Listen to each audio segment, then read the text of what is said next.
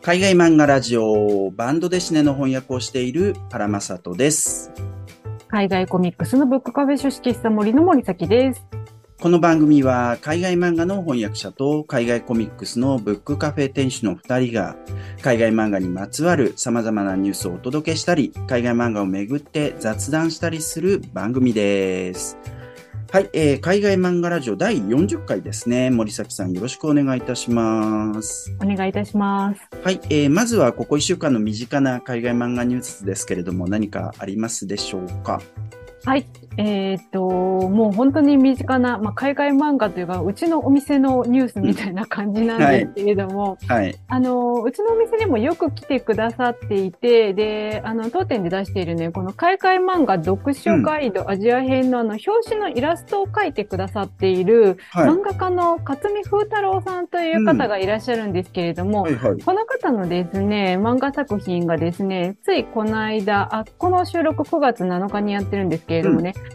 9月5日発売のコミックガーデンという、えーあの10月号ですね。こちらの方に載っておりまして、えーあの、路上食堂というタイトルで、あの、載っているんですけれども、うんなんとこの作品の中で当店のあの外観をモデルにした、あの、いいね。お店をちょっとちょこっと出していただきまして、えー、本当にどうもありがとうございます。これちなみにこのね、作品もめっちゃ面白くって、うん。の、まあ、グルメ漫画なんですけれども、うん。のホームレスの、あの、食、あの、料理人が出てくるグルメ漫画で、あの、現代人の心の隙間を埋めるみたいな、そんな話になっております。あ、なるほどね。はい、えーめっちゃ面白いので、よかったらお読みください。えーえーなんかそれこそ書式室森さんを舞台にしたあのはい作品集とかあっても良さそうじゃん。これから本ね。当ですあかどういう形で実現するのかわかんないですけど、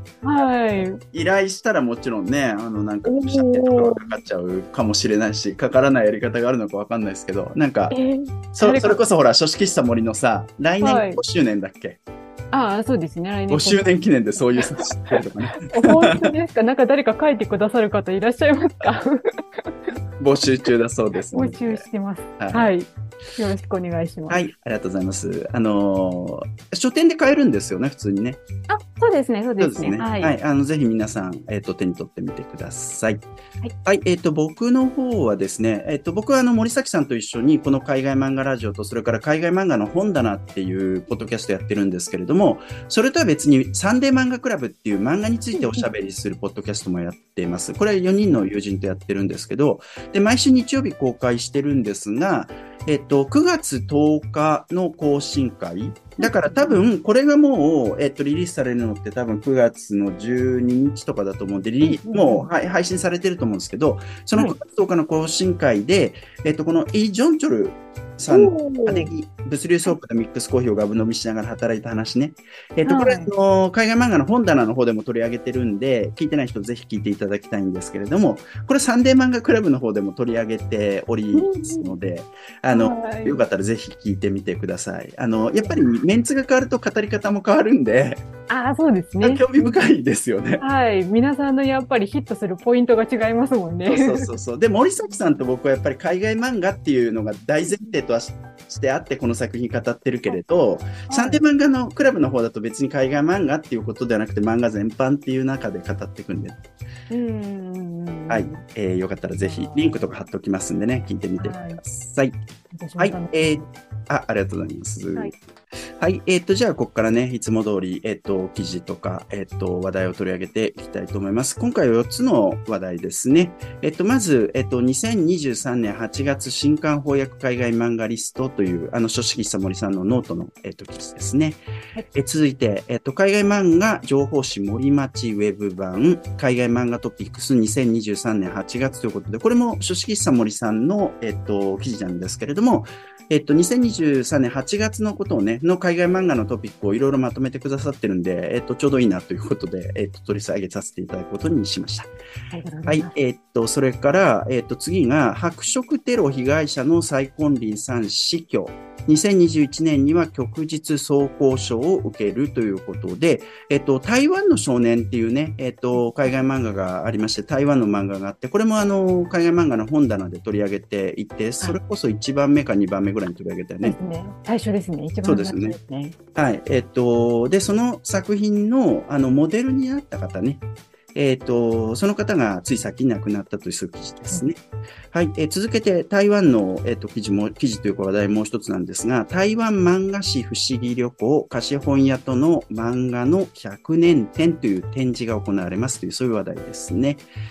はい。えっ、ー、と、順番にやっていきましょう。えっ、ー、と、まずは毎月おなじみの邦訳海外漫画の記事ですね。えっ、ー、と、タイトルが2023年8月新刊邦訳海外漫画リストということで、え、書誌喫茶moriさんのノートで9月6日に公開された記事でございます。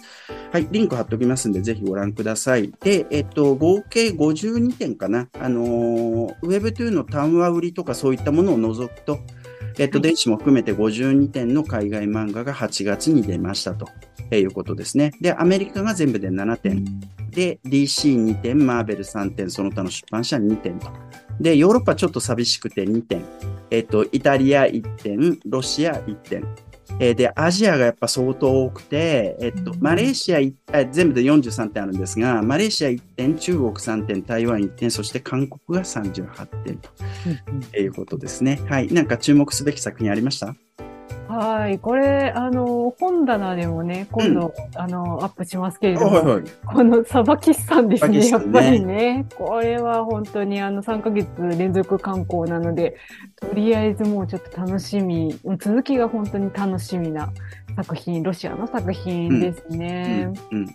あと、ちょっと面白いところで言うと、イタリアの漫画でね、はいはい、バスキアというアーティストさんの、うん、あの、まあ、電気漫画のような感じになっておりますけれども、まあ、こういったね、作品とかが出ていたりだとか、うん、あと、あのー、イソップ社さんの、あのー、文学を漫画で読むシリーズの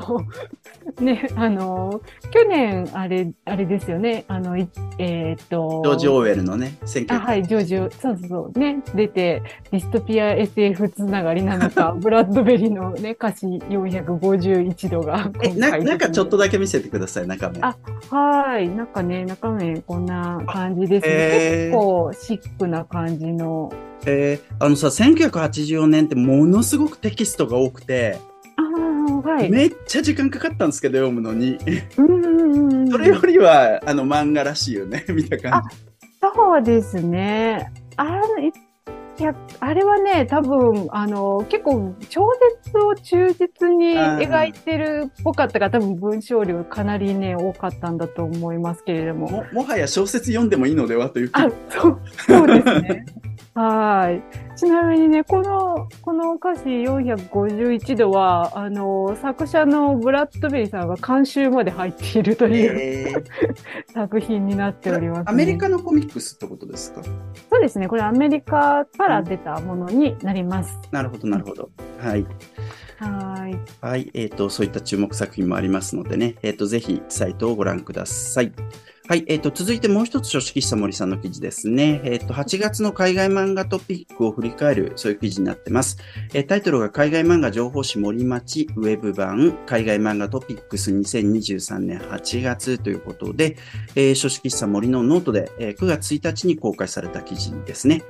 はい。えー、で、いろいろとトピックが並んでおりますね。で、えっ、ー、と、こうして見ると本当にいろんなことがあったんだなっていうのが一覧できるし、えー、それから、あまあ、例えば展覧会これから開催しますよみたいなニュース、あの、ここの海外漫画ラジオでもね、あの、紹介したようなニュースも、例えばアフリカ漫画展のこととか、えっ、ー、と、いろいろ触れてくれているんだけれども、あと、いいなと思ったのは書評レビューまとめてくださってますよね。あ、そうですね。ちょっと私が発見したものに限るみたいな感じになってしまっているんですけれども、うんうんうん、あの、見つけたね、書評とか記事とかに、あの、なっている海外漫画を取り上げているものっていうのをちょっとまとめさせていただいております。はいはい。えっと、ウェブで読めるものが大半なのかな？そうじゃないものもあるのか。ね。ちょっとそうじゃない、あの、新聞とかに載っているような書評とかはね、ちょっとあの、読めないものとかっていうのもあるかもしれないんですけれども、まあ、結構いろいろ海外漫画が実は取り上げられているっていうことで、うんはい、まとめております。はい。で、最後の方には海外漫画の本棚のリンクとかも貼られておりますので、えっと、そこからね、えっと、ポッドキャスト聞いていただくこともできますので、えっと、これは本当に、あの、今まで、えっと、この海外漫画ラジオで取り上げてこなかったんだけど、はい。からは、あの、取り上げていきたいと思いますので、頑張ってまとめてください。ありがとうございます。まあ、あの、結構ね、この海外漫画ラジオで取り上げたネタも、あの、重複してるのも多いんですけれども、もう、もうはいそれでね、いいんじゃないかなと思いますね。はい、ありがとうございます。はい、えー続いて、えっ、と、台湾漫画関連の記事ですね。えっ、と、タイトルが白色テロ被害者のサイコンリンさん死去。2021年には旭日双光章を受けるということで、台湾政府が開設したニュースサイトで台湾 Today というものがありまして、えっ、と、この、まあ、ウェブ版があるんですが、日本語版でね、えっ、と、9月、えー6日に公開された記事ですね。で、えっと、蔡焜霖さん亡くなったっていう記事、あの、ニュースは、えっと、ツイッターでもね、多くの方がつぶやいておられたので、そちらでも、えっと、ご確認いただけるかと思いますが、えっと、冒頭部分を読み上げます。政治弾圧、白色テロで政治犯として10年間投獄され、その後は台湾の本土漫画の発行や人権教育者として活躍したサイコンリンさんが3日、9月3日ってことですね、えー夜に亡くなった92歳だった。えー不法に接した文化部の、えっと、市鉄っていうのかな、私鉄部長さんね、部部長さんっていうのは文化省だそうですけれども、えー、私鉄部長は国家人権博物館で長年、えー人権教育の普及に参与してもらい、台湾でかつて行われていた白色テロの歴史と民主主義が得難いものであるということを若い世代にしてもらうために取り組んでもらった。え台湾の人権や文化の発展に大きな貢献をしたとコメントをして、えその死を悼んだと。えーいうふうに書いてあります。はい。で、記事はもっとね、続いてますので、ぜひ、あの、リンク貼っておきますので読んでください。で、えっと、これ、ユーハイウンさん原作、周健信作、周健信さん作画の台湾の少年という作品で、倉本和明さん翻訳で、えー岩波書店から全4巻で、2022年から23年にかけて、えっと、作品が出ております。海外漫画の本棚でもね、取り上げてますんで、よかったらぜひ、えっと、聞いていただきたいんですけれども、えーそのモデルになった方っていうことですね。で、えっと、1930年に台湾の清水っていうところ、まあ読み方清水でいいのかわかんないけど、清水生まれで、えー1950年に政府に対する反乱を企てた角で、えー強制収容所に入れられて10年間収容所生活を送るわけですね。で、その辺のこともね、作品の2巻で丸々描いてます。ね。はい。はい。で、えっ、と、1960年に出国して、出国後は出版関係の仕事にまずついていき、まあ、その後もいろんな仕事やっていくんですけれども、特に出版では、王子という雑誌で、日本の漫画を翻訳集会したりとか、台湾漫画の、えっ、と、さ漫画家たちに、あの、なんかこう、漫画家機会を与えたりとかね、えーそういうことをして、台湾漫画に大きく貢献した方ですね。で、2000年以降は人権ボランティアとしてね、その白色テロの、まあ、被害者たちの、えっと、なんていうか、名誉回復とかね、そういったことをやっはいえーそういう方ですね。で、えっと、記事すげえいっぱいあるというわけじゃないんですけれども、朝日新聞デジタルにも、えっと、日本語で読める記事がありました。ただこれ有料記事なんで、僕全部読めてないんだけど、なんとでもそこで、あのーサイコンリンさんが、えっと、日本の漫画を台湾に紹介していたっつってたんだけど、それが、えっと、パーマンとかね、うんあと、ウルトラセブンとか21エモンだったって 明かされてて、で、この、はいさ、あれにはなかったよね、台湾の少年にはね。そうですね。そこら辺までは書かれてなかったですよでね。、まあ、当時もちろん、あの、なんかこう、著作権クリアするっていう形ではなくて、一種の海賊版としてね、あの、乗っけてったっていうう、んそういうこともあるとは思うんですけれども、はい。ちょっとその記事は興味深いなって思いましたね。はい。本当にね、やっぱりまあ、あの、歴史の語り部としても、すごく、あの、活躍されていた方ですし、で、もちろん、まあ、我々漫画好きとしては、やっぱり台湾漫画の貢献者としても、本当にあの、素晴らしい方で、でも台湾の少年読んだらこのね、お方のあの、やっぱり人柄の良さみたいなところとかもすごい滲み出ていて、うん、あの、もうぜひともちょっとこの機会に台湾の少年ね、あの、全4巻、ちょっと長いですけれども、皆さん読んでいただきたいですね。うん。まあ長いし、若干高いは高いんだけど、全部買うと。ああの、でも、ま、まずどんな感じか知りたい人はね、あの、関西の方だったらぜひ書式さ森さんに行ってください。はい。ぜひ置いております。はい。はい、えー、続いて最後の、えっと、話題ですね。えっと、やはり台湾漫画関連の、えっと、今度は展示のお知らせです。えっと、展示のタイトルが台湾漫画史不思議旅行。貸本屋さんと漫画の100年展ということで、米沢義弘記念図書館のサイトで、えっと、9月4日に情報が公開されたのかな。はい。で、米沢義弘記念図書館、これ東京の神保町あたりにありますけれども、明治大学の施設で、えっと、展示は無料で見ることができるんですけれども、えそこでやるよということですね。で、会期が2023年今年10月6日金曜日から来年2024年2月12日月曜日までで、えっ、ー、と、なってますね。はい。で、概要が、あの、文章で書かれてるんで、ちょっと読みますけれども、えっ、ー、と、本店は、えっ、と、この、なんだっけ、台湾漫画史不思議旅行、貸本屋さんと漫画の100年展ね。本店は台湾における貸本屋の歴史変遷を中心に、え、どのような漫画が読まれ、流通し、制作されてきたのか一望するものです。えー、貸本屋は日本においても漫画の大衆化に大きな役割を果たしました。え台湾における貸本屋は1895年に始まる日本の植民地支配時代に端を発し、おおよそ日本と同様の歴史をたどるのですが、えー、そこで流通していた漫画を見ると、日本統治の影響など、台湾の社会的、政治的な変動が色濃く現れています。え、台湾貸本屋と漫画の歩み100年を振り返ることは、つまり台湾の100年の歴史を振り返ることでもあるのです、ということですね。